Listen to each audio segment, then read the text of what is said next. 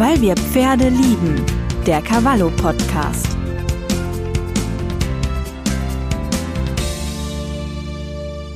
Hallo und herzlich willkommen zu einer neuen Folge unseres Cavallo Podcasts, weil wir Pferde lieben. Mein Name ist Ute Stabingis und bei uns geht es heute um ein ziemlich spannendes Buch. Forschung trifft Pferd. Mitautorin ist Konstanze Krüger. Sie ist Professorin für Pferdehaltung an der Hochschule für Wirtschaft und Umwelt Nürtingen-Geislingen. Frau Krüger, ich heiße Sie erstmal ganz herzlich willkommen.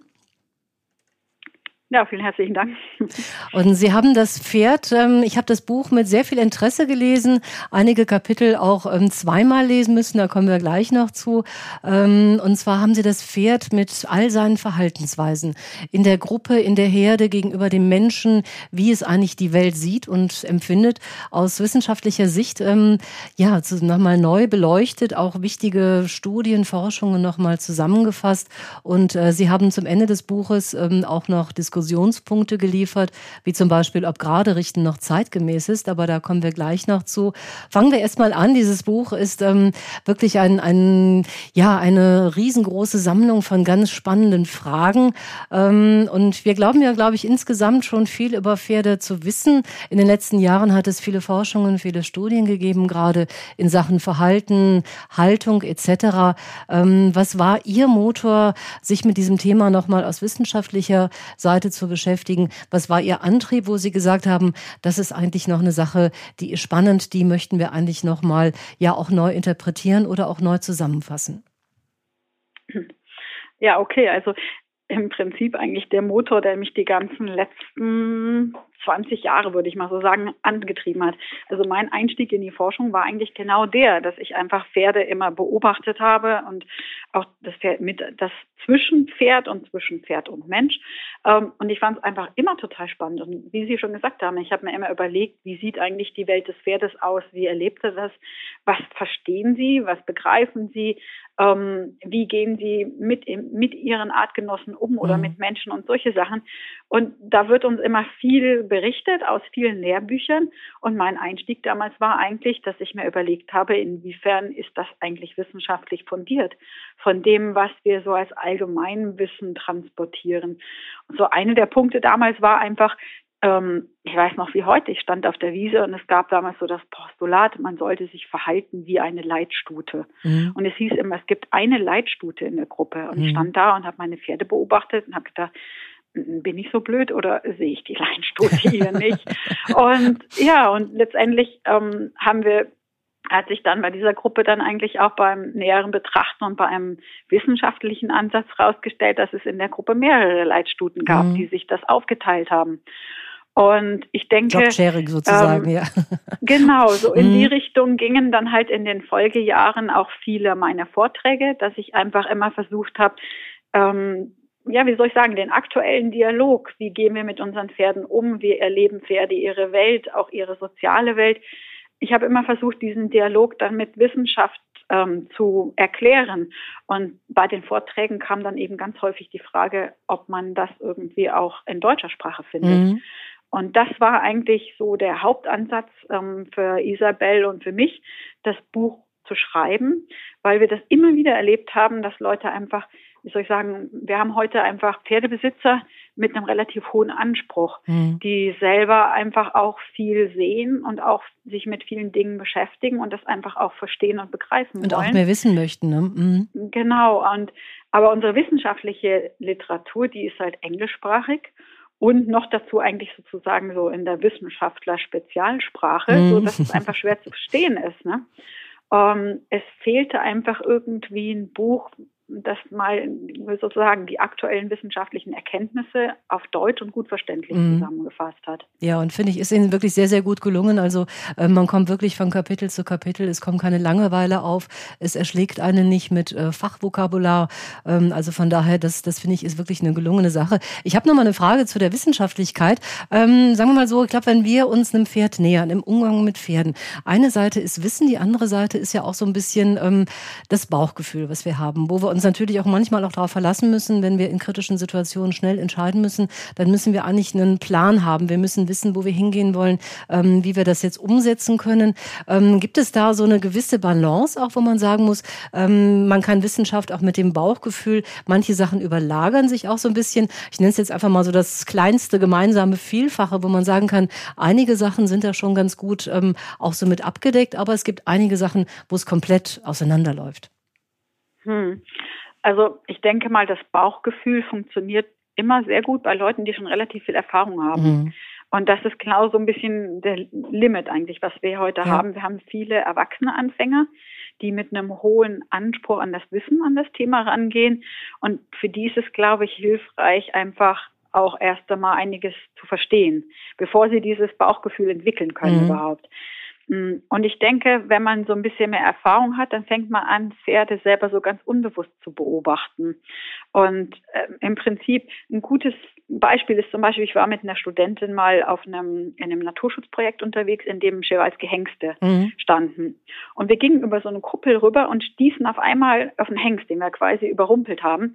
Und der richtete sich auf und gab ein total aggressives Grundgeräusch von sich. Ich habe dieses Geräusch noch nie gehört, aber mir war einfach klar, wir treten jetzt mal ganz schnell. Ganz schnell wieder aus an. dem Radius raus, ja. Und das ist einfach, wie soll ich sagen, das ist so eine Kombination aus dem, was man früher schon beobachtet hat. Ein Pferd richtet sich auf, steckt die mhm. Ohren nach vorne ähm, und wie soll ich sagen, nimmt im Prinzip so ein bisschen Torhaltung ja. an und, und dann kommt so dieses tiefe Geräusch, was man einfach nicht einordnen kann, wo man dann einfach denkt, oh oh, ich mhm. glaube, das ist ernst gemeint. Mhm. Und die Studentin damals, die mit mir dabei war, die hat das überhaupt nicht verstanden, warum ich gesagt habe, wir nehmen den Hinterausgang. Mhm.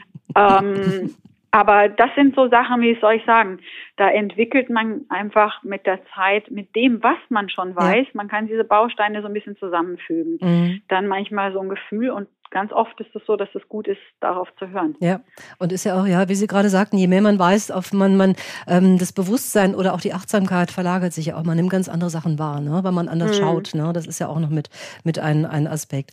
Ähm, wenn man es so ein bisschen zusammenfassen möchte, ähm, ja, eigentlich so, wie wir in den letzten Jahren auch mit Pferden unterwegs waren, was sich da auch getan hat, äh, gibt es vielleicht so Aspekte, wo Sie sagen könnten, das ist eigentlich immer zu kurz gekommen, das stand eigentlich viel zu sehr im Hintergrund und ähm, dieser Sache gebührt eigentlich ein viel größerer Raum, viel mehr Platz? Mhm. Also im Prinzip eigentlich auch mein Schwerpunktthema. Mein Schwerpunktthema ist ja eigentlich die soziale Intelligenz mhm. der Pferde. Und ich habe damals, als ich bin ja so ungefähr zwischen 2004 und 2006 wieder in die Wissenschaft eingestiegen und zur Herzeit gab es eigentlich so gut wie überhaupt keine Forschung auf dem Bereich. Ja. Wie erleben Pferde ihr Umfeld? Wie gehen sie damit geschickt um? Ähm, was können sie wissen? Was ordnen sie ein? Und vor allem einer der Punkte, die ich immer sehr interessant und wichtig fand, was für eine Form von Konflikt ähm, solch Management mhm. betreiben Sie eigentlich? Ne? Also wie gehen Sie mit Konflikt in der Gruppe, aber auch mit Menschen um? Weil wenn wir das verstanden haben, dann können wir uns als Menschen da einfach auch besser einfügen. Oder wenn wir zum Beispiel jetzt den Punkt nehmen, es gibt in Pferdegruppen Streitschlichter. Das heißt, dass das Pferd das Konzept Streitschlichtens versteht. Mhm. Und das ist einfach eine unheimlich gute Botschaft für uns als Menschen, weil wir können auch Streit schlichten. Ja. Und Pferde akzeptieren das. Da sind ja auch gewisse Parallelen. Ne? Ganzen, ne? Genau, und ich ja. habe mein ganzen Leben habe ich noch nie erlebt, dass ein Streitschlichter, ein streitschlichtendes Pferd von anderen angegriffen wurde. Mhm. Das heißt, auch als Mensch ist man relativ auf der sicheren Seite, wenn man diese Rolle glaubhaft übernimmt, sozusagen. Ne? Ja, ja. Spannender, hm. spannender Aspekt. Also ich fand auch, es waren, waren sehr viele Sachen dabei, die einen nochmal haben nachdenken lassen. Und ähm, ich bin zumindest dann, ja, zum Teil mit anderen Augen oder auch mit einem anderen Verhalten irgendwie erstmal zu meinem Pferd gegangen, um, ja, dass man einfach mal merkt, wie sozial sie eigentlich sind, was für Fähigkeiten eigentlich da vorhanden sind. Aber kommen wir jetzt mal zu, zu ganz speziellen Fähigkeiten und einem Thema. Wir haben schon mal vorab früher schon mal drüber gesprochen, das Thema Lateralität und natürliche Schiefe ist, ähm, ist genau das Thema, glaube ich, was Sie eingangs angesprochen haben ähm, das ist immer sehr schwierig, das rüberzubringen. Und oftmals schaltet man dann so nach drei, vier Sätzen dann auch ab und merkt irgendwie, oh Gott, oh Gott. Ne?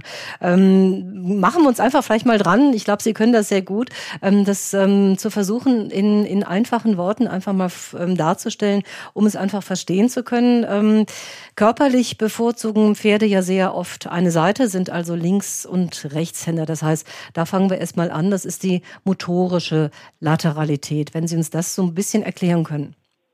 Mhm. Ähm, ich glaube, ich würde mal damit anfangen, erstmal so schon mal nochmal zu sagen, dass wir drei Aspekte eigentlich haben, die häufig immer in einen Topf geschmissen werden. Und das ist die körperliche Schiefe, die motorische Lateralität und die sensorische Lateralität. Mhm. Und die Arbeit, die ich mit meinen Studenten in den letzten Jahren gemacht habe, ist, dass wir versucht haben, diese drei Aspekte voneinander zu trennen und uns zu überlegen, inwiefern sie sich eigentlich gegenseitig beeinflussen mhm. und dann zu überlegen, woran wir eigentlich mit unseren Pferden arbeiten. Und die motorische Einseitigkeit ist im Prinzip relativ leicht zu verstehen. Das ist einfach die sozusagen wie die Händigkeit. Mhm. Auch wir sind Links- und Rechtshänder.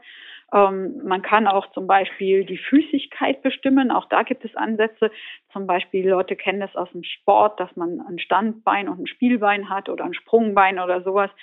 Und da geht es den Pferden eigentlich ganz genauso. Auch die haben ähm, bevorzugen die Beine einer bestimmten Seite für bestimmte Dinge. Mhm. Kommt das, ähm, ist das so ein bisschen, wenn man es jetzt einfach mal vom Körper her betrachtet, ist das einfach auch dem Aspekt geschuldet, das wird ja damals auch sehr oft erklärt, zum Beispiel die Lage im Mutterleib. Ne? Ein ähm, Pferd kann ja nicht gerade auslegen, sprich, es hat eine, eine gewisse Krümmung und dass diese Krümmung dann zum Beispiel auch, ähm, ja, erstmal zumindest die ersten Lebensjahre, bevor irgendwie trainingsmäßig was anderes da eventuell passiert, dass diese Krümmung dann auch ähm, entscheidend ist. Mhm. Ich glaube, das ist genau der entscheidende Punkt, also beziehungsweise das entscheidende Problem. Das, was Sie jetzt gerade besprochen oder erklärt haben, ist die natürliche körperliche Schiefe. Mhm. Mit dieser natürlichen körperlichen Schiefe wird jedes Individuum geboren, auch Menschen, andere Säugetiere, Vögel, egal wer. Ne? Und das heißt, wir haben Pferde, bleiben wir jetzt mal beim Pferd, haben zum Beispiel eine Krümmung in der Wirbelsäule. Mhm. Die kann rechtsrum, also rechtsrum gekrümmt sein, linksrum oder sogar auch S-förmig. Auch das kennt man als Mensch, das wäre beim Mensch die sogenannte Skoliose der Wirbelsäule. Mhm. Und ähm, das ist aber was, was Sie gesagt haben, das ist angeboren. Damit kommen die Tiere zur Welt. Ja. Und wir sehen auch immer mehr in der Medizin und auch im Hufbeschlag zum Beispiel, in der Hufbearbeitung, dass immer mehr empfohlen wird, an diesen angeborenen anatomischen Gegebenheiten nichts zu verändern. Mhm. Weil die Tiere einfach aufwachsen damit und schon in den ersten Lebensjahren, in denen sie sich auf der Weide bewegen, in der Gruppe, ähm, eigentlich eine Stabilität entwickeln. Das heißt, diese, wenn sie auch etwas schief oder krumm ist, aber diese Anatomie ist stabil. Und diese Gelenke sind, werden kräftig und sind verbunden mit Bändern und Muskulatur. Und das ist genau der Punkt, an dem wir, glaube ich, momentan arbeiten müssen, das ist die körperliche Schiefe. Die motorische Einseitigkeit mhm. ist das, was wir mit unseren Muskeln mhm. machen, mhm. wofür wir quasi eine Präferenz haben, auf welcher Seite wir mehr Kraft entwickeln, welche Seite wir lieber verwenden. Mhm. Und jetzt müssen wir das Ganze quasi auch noch koppeln mit den beiden Gehirnhälften. Da haben wir dieses schöne Bild mhm. von dieser crossmedialen Vernetzung, sage ich es einfach mal. Das heißt, ähm, die motorische Rechtshändigkeit, das was rechts, ähm, das Pferd, ähm, wie es arbeitet, wie es sich bewegt, hat eine Verbindung zur linken Gehirnhälfte. Wenn Sie uns das nochmal so ein bisschen versuchen können darzustellen. Mhm. Okay, also ein Pferd, genau wie ein Mensch auch, ähm, hat Spezialisierungen der Gehirnhälften. Und das ist im Prinzip extrem nützlich, wenn wir jetzt zum Beispiel uns überlegen, ein Pferd ist ein Fluchttier und es kann ähm, auf der einen Seite Informationen aufnehmen, ob eine Situation gefährlich ist. Also auf der Weide zum Beispiel schleicht sich jetzt irgendein Hund oder ein Wolf oder sonst irgendwas mhm. ein. Und er beobachtet das mit dem einen Auge ähm, und muss sich aber gleichzeitig eigentlich überlegen, in welche Richtung könnte ich denn flüchten, wer von meinen Sozialpartnern würde da mitlaufen, müsste sozusagen auf der einen Seite eine gefährliche Information verarbeiten und auf der anderen Seite müsste er auch noch eine kognitive ähm, Entscheidung fällen. Mhm. Und aus dem Grund ist es sehr, sehr hilfreich, dass unser Gehirn sozusagen in eine reaktivere, emotionalere Seite eigentlich eingeteilt mhm. ist. Das ist mehr die rechte Hemisphäre. Und in mehr in eine kognitive, überlegende, verarbeitende Seite, ne? mhm. sodass diese zwei Seiten quasi parallel gleichzeitig arbeiten können. Ähm, und auch die motorischen Informationen, die wir haben, also auch die in der Händigkeit entstehen. Wenn wir mit Händen und Füßen arbeiten, entnehmen wir ja auch gleichzeitig Informationen aus, die wir uns ausbalancieren, wie wir bestimmte Dinge greifen oder manipulieren.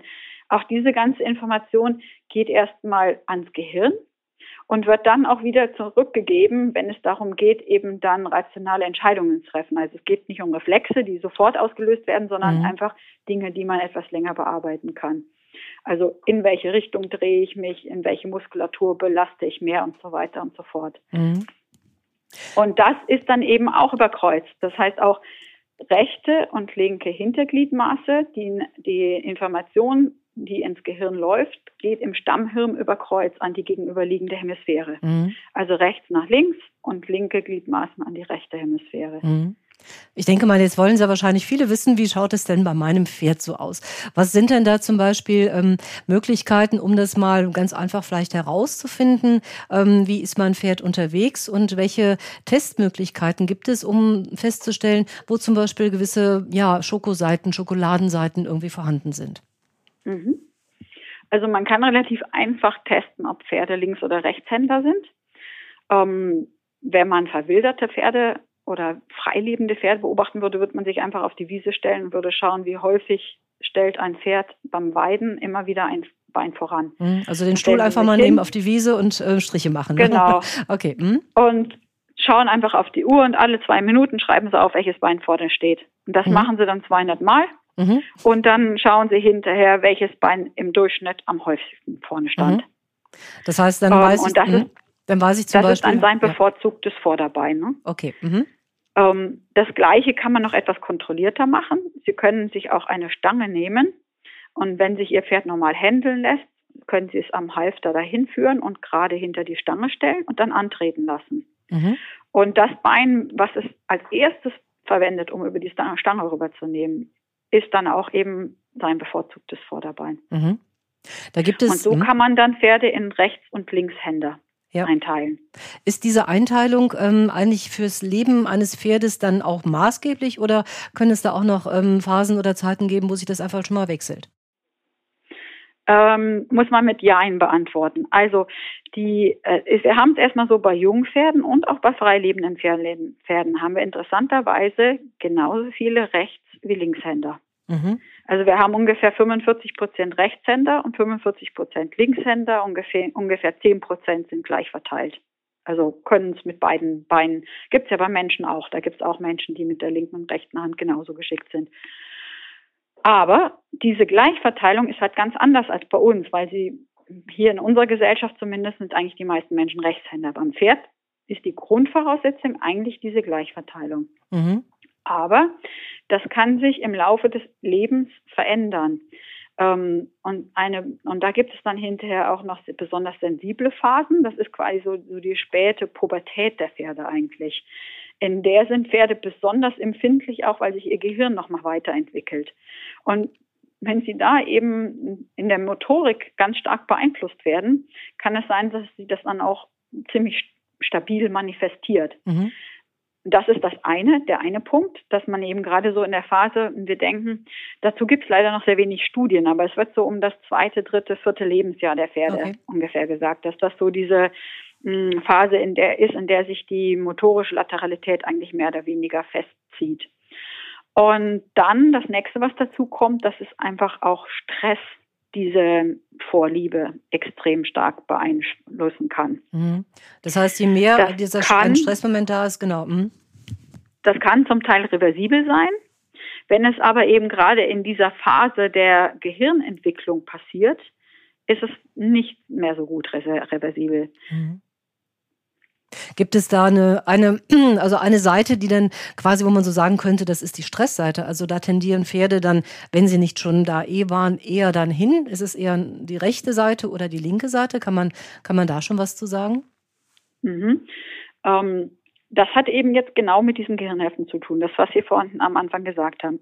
Die rechte Gehirnhälfte ist die, die bei emotionaler Anspannung, Stress, mhm. Flucht und so weiter eigentlich mehr aktiviert ist. Ne? Und die ist überkreuzt mit den linken Gliedmassen. Mhm. Ähm, verknüpft. Und wenn wir jetzt zum Beispiel Jungtiere stark stressen, dann sehen wir, dass sie einen Vorzug für die linken Gliedmaßen mhm. entwickeln, also Linkshänder werden. Ja, also quasi kann man so zusammenfassen, ich mache es mal so ein bisschen, ähm, diese Achse linke Vorhand und rechte Gehirnhälfte ist ein bisschen stressbetont, die stressbelastetere Achse. Ne? Mhm, okay. Genau. Mhm. Und die andere Seite, die andere Achse, also von der rechten Vorderhand zur linken Gehirnhälfte? Das wären dann die, wie soll ich sagen, Pferde, die kognitiver unterwegs sind, also versuchen, rationale Entscheidungen zu treffen, mit der Situation zurechtzukommen. Und wir haben immer festgestellt, Pferde müssen immer erst die Achse gehen über die emotionale Entscheidung. Also immer erst mal kurz entscheiden, ist diese Situation gefährlich, ja oder nein. Und dann sind sie in der Lage zu entscheiden, okay, was mache ich denn in dieser mhm. Situation? Und in dieser Situation werden sie dann eigentlich mehr rechtslastig. Mhm. Das heißt, die linke Hemisphäre ist dann aktiver und damit dann die rechten Gliedmaßen und auch die rechten Sinnesorgane. Mhm. Und interessanterweise haben wir auch schon in Studien gesehen, dass sich das zum Beispiel im Lauf ähm, einem längeren Arbeitskonzept, so innerhalb von sechs Wochen, Pferde tatsächlich, mit denen gleichzeitig gearbeitet werden, die sich wohlfühlen in ihrem Umfeld, die wissen, was auf sie zukommt, ähm, die wieder mehr Richtung Rechtshänder dann tendieren. Mhm. Kann man sich das auch so ein bisschen vorstellen, ähm, dass es auch so ein bisschen die Fähigkeit ist, wir Menschen haben es ja manchmal auch, es kommt eine unerwartete Situation, vielleicht auch ein kurzer Angst- oder Panikmoment, die Fähigkeit auch darin nicht zu verharren, sondern ähm, sehr schnell auch zu dem Lösungsaspekt zu kommen, sprich zu überlegen, was tue ich, wie gehe ich damit um und nicht diesem ersten Fluchtimpuls halt bei einem Pferd zum Beispiel zu folgen. Mhm. Ja, definitiv klar. Ähm, also man muss diese Information, diese Entscheidung fällen sozusagen, oder man muss es auch Pferden zulassen, dass sie die Entscheidung fällen, flüchtig ja oder nein. Mhm. Aber dann haben wir halt Pferde, die, wenn die immer sicherer werden, sich wohlfühlen. Ich meine, sie haben ja zum Beispiel auch die Situation, wenn sie ein Jungpferd anlongieren, ist es, das ist eine hochgradig stressige mhm. Situation. Mhm. Und dann wollen sie den Menschen auch unbedingt nur links von sich haben, weil sie die ganze Sinneswahrnehmung mhm. auch nur über links möchten. Und sie schaffen es kaum, das Pferd rechtsrum zu longieren.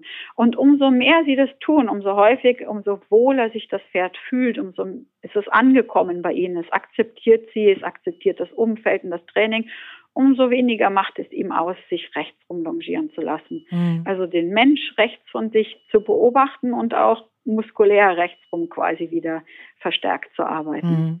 Das heißt, der Mensch in dem Moment, wo er anfängt, ein Pferd zu bewegen, mit ihm zu arbeiten, es zu trainieren, ähm, hat einen sehr, sehr großen Einflussfaktor eigentlich auch, wie sich, wie sich so ein Pferd ähm, später einmal entwickeln wird, welche Entscheidungen es treffen wird und auch wie es sich als Reitpferd verhält. Mhm, genau. Ja. Ähm, ich komme jetzt ganz gerne mit Ihnen auf den Punkt und zwar, ähm, ich habe es eingangs schon gesagt, ähm, es sind Diskussionspunkte, weil ich glaube auch, ähm, es ist klar, wenn man neue Forschungen hat und neue Ansätze hat, dass man natürlich versucht, das umzusetzen. Was machen wir eigentlich? Sie haben es gerade schon gesagt, Anlongieren von jungen Pferden. Was machen wir im Training? Wie reiten wir? Und ähm, da ist eigentlich der Punkt, dass Sie das gerade richten, äh, zumindest wenn es wirklich eingefordert wird, ähm, zur Diskussion stellen. Sie haben einen anderen Ansatz, wenn Sie uns das mal so ein bisschen erklären könnten. Mhm. Also dieses Kapitel haben wir mit Absicht so ein bisschen provokativ geschrieben, ähm, weil wir einfach es gerne mal wollten, dass die Leute sich die Forschung mit offenen ja, Augen nochmal noch mal anschauen und mal schauen und sich selber ihre Gedanken machen. Mhm. Ähm, letztendlich ist es so, die gerade Richtung, die in unserer klassischen Reitlehre ja ähm, gefordert wird, die fordert ja eine Balance, ein Gleichgewicht und genau. eine Stabilität. Ähm, und die Frage ist nur, wie kommen wir dahin? Und das ist eigentlich die Frage, die wir stellen, weil wir finden heute in der Literatur und auch im allgemeinen Verständnis so, dass alle immer sagen, man muss die körperliche Schiefe korrigieren. Und das geht eigentlich gar nicht. Mhm. Wir Warum? können die körperliche mhm. Schiefe nicht korrigieren, weil sie ist angeboren und sie ist anatomisch bedingt. Und dann, das ist der erste Punkt, über den man sich Gedanken muss, machen muss, an welcher Stellschraube arbeiten wir denn eigentlich? Ja. Es ist nicht so, dass ich sage, wir müssen unsere, wir dürfen unsere Pferde nicht gerade richten. Das ist ja eine Frage, die wir, die wir da in den Raum gestellt haben, sondern die Frage ist eigentlich mehr, wie kommen wir dahin, dass ein Pferd uns gesund ausbalancieren kann. Mm, mm. Mit gleichmäßiger, mit, und damit seine Muskulatur auch gleichmäßig benutzen kann. Ne? Ja. Und, das, das heißt, Sie stellen dann, diesen, diesen Satz auch nicht in Frage, weil ich denke mal, es, es macht ja auch durchaus Sinn. Äh, reite dein Pferd vorwärts und richte es gerade, einfach um eine Schubkraft zu entwickeln, um die Balance nach mhm. vorne, um auch die Anlehnung, ähm, so funktioniert es ja eigentlich auch nur von hinten nach vorne, die Anlehnung zu erreichen. Also das ist, ähm, genau. um es nochmal klar zu machen, das ist nicht in Frage gestellt, sondern ähm, bei Ihnen geht es eigentlich um den Weg dahin. Richtig. Und vor allen Dingen geht es mir darum, dass wir, wir heutzutage in der Reiterei immer wieder sehen, dass Pferde, dass man versucht, Pferde zwanghaft gerade zu richten. Da werden dann Hilfszügel draufgepackt, da wird dann fleißig eigentlich mit kräftig mit dem Zügel eingestellt, tief eingestellt, links oder rechts oder von hinten kräftig gepiekst. Und all dieses, ähm, wie soll ich sagen, versuchen ein Pferd mit Zwang gerade zu mhm. richten, mhm produziert genau den Gegen, das Gegenteil. Also der Schuss geht richtig nach hinten los, weil wir im Prinzip dann auf dem Pferd sitzen und dem Pferd richtig massiv Stress machen, mhm. indem wir ihn in seiner Bewegung behindern oder vielleicht sogar auch noch Schmerzen zufügen, indem wir einfach eine grobe Handeinwirkung haben oder mit Sporen arbeiten. Diese Pferde, die dann gestresst sind, die werden immer linksseitiger. Mhm. Die haben einen immer stärkeren Vorzug, Informationen und auch Muskelbewegungen auf der linken Seite zu bearbeiten. Das heißt, dieses zwanghafte Gerade richten, was man heutzutage findet, ist total kontraproduktiv. Wie sehe denn, der, deswegen, Alte, ja. wie, wie sehe ja, denn der, genau, der alternative Weg aus? Der alternative Weg ist im Prinzip mit dem Pferd in Ruhe und entspannt zu arbeiten. Und im Prinzip steht das in unseren alten ähm, Richtlinien oder Ausbildungsrichtlinien Ausbildungsgrundsätzen eigentlich genau so drin. Das Pferd muss zur Ruhe kommen, es muss sich entspannen, es muss beim Menschen sich wohlfühlen. Wir müssen immer mit seiner Schokoladenseite anfangen, weil das für ihn angenehm ist und dann immer nur kurz die schwierige Seite. Also seine, am Anfang ist seine schwierige Seite einfach die rechte Seite, mhm. weil es einfach erstmal zulassen muss, dass wir von dieser emotionalen Seite auf die kognitive Seite kommen. Und wenn wir da ganz oft hin und her wechseln, das Pferd fühlt sich wohl, ist das der Weg eigentlich zur gerade Richtung. Mhm. Und wie soll ich sagen, das ist, das ist der Weg zur Balance, zur Stabilität und zur Ausgeglichenheit, aber sowohl mental als auch körperlich. Mhm. Das heißt, so kommt man eigentlich ähm, dem Wesen des Pferdes von seiner Motorik und auch von seiner Sensorik am nächsten. Und ähm, es ist so, verstehe ich es eigentlich auch, weil jegliche Form von Druck, von Stress, es kostet ja Energie. Es kostet den Reiter Energie und es kostet vor allen Dingen das Pferd Energie. Ähm, das heißt, man kann da einfach schon mal wieder was einsparen und es anderweitig einsetzen. Also sprich, ich habe es jetzt so ein bisschen so verstanden, dass es einfach auch eine spielerische Form ist und auf, einfach darauf einzugehen, ich nehme dir jetzt deine Seite nicht weg, sondern ich weiß es und wir machen das mal kurz, ähm, testen wir das mal an und wir gucken mal, wie es auf dieser Seite aussieht und dann wieder zurückzugehen zu einem Wohlfühlmodus mehr. Ja, ich meine, man kann es auch so verstehen. Ne? Ich finde, es hilft einem vielleicht einfach mal zu akzeptieren, mein Pferd ist schief. Das mhm. bin ich selber auch. Ich bin auch schief. Ich bin körperlich schief und ich habe auch eine Muskulatur, die ich ungleichmäßig verwende. Trotzdem zum Beispiel ich, ich mache jeden Morgen Gymnastik. Warum? Weil ich meine Muskeln gleichmäßig trainieren möchte. Und das ist für das Pferd natürlich genauso wichtig und umso mehr noch wichtig, wenn der Reiter oben drauf sitzt mm. und der uns ausbalancieren es soll. Muss auch die Tragkraft entwickeln. Dabei, mm, genau. Genau. Und dann eben die Tragkraft und hinterher als nächstes dann irgendwann auch die Schubkraft und die Versammlungskraft mit uns als störendes Paket obendrauf. Ne? Mhm. Aber das kann es eigentlich nur, wenn wir ihm erstmal zugestehen, eine gewisse Schiefe, körperliche Schiefe, erstmal akzeptieren, dass die da ist und einfach mehr anfangen daran zu arbeiten, dass er ausgeglichen ist. Und wenn wir diesen Punkt haben, wenn er einfach mit uns gerne mitarbeitet, dann können wir Stück für Stück auch an der muskulären ähm, Gleichseitigkeit mhm. arbeiten, mhm. dass er links und rechts einfach und im Prinzip arbeiten wir dann eigentlich mehr an der Händigkeit ja. als an der Schiefe. Ja. Okay, das ist eigentlich nochmal ein gerade Rücken, denke ich, einfach auch von Begrifflichkeit und von Gewichtung ne, in dem Falle. Ja, aber im Prinzip einfach auch ein Appell, es nicht erzwingen zu wollen, weil das geht nicht. Mhm. Was würden Sie sich denn so, ähm, ich denke mal mit dem, was Sie an Wissen jetzt auch haben, ähm, ist vielleicht eine Frage, müssen wir mal gucken, ob Sie uns eine Antwort geben können. Was würden Sie sich von den Reitern oder von der Reiterei ähm, einfach für die Zukunft noch etwas mehr wünschen? Mehr Gelassenheit. Okay, habe ich mir schon gedacht. Das heißt, wir gehen einfach etwas anders und ich denke mal, die andere Seite ist natürlich auch Wissen. Ne? Gelassenheit durch Wissen, dass man weiß, was man tut und daraus natürlich auch anders agieren kann. Ähm, ja, das denke ich mal, gibt einem einfach schon mal ein Plus ähm, und mehr Sicherheit auch. Ne? Genau. Ja, okay. Dann bedanke ich mich ganz herzlich bei Ihnen, Frau Krüger. Wünsche Ihnen noch eine gute Zeit und ähm, ja, ich denke mal, ähm, das ist noch eine Sache, wo man einfach wirklich auch eine längere Zeit drüber nachdenken kann. Kann man auch noch nachlesen in Ihrem neuen Buch zusammen mit der Isabel Mar. Forschung trifft Pferd. Und wenn euch dieser Podcast gefällt, dann abonniert ihn oder unseren Newsletter gerne auf cavallo.de. Und wir wünschen euch natürlich ganz viel Spaß mit der aktuellen Ausgabe von Cavallo. Ich sag schon mal Tschüss, bis zum nächsten Mal. Tschüss, Frau Krüger. Ja, von mir auch vielen Dank für das Interview und Tschüss an die Zuhörer. Danke.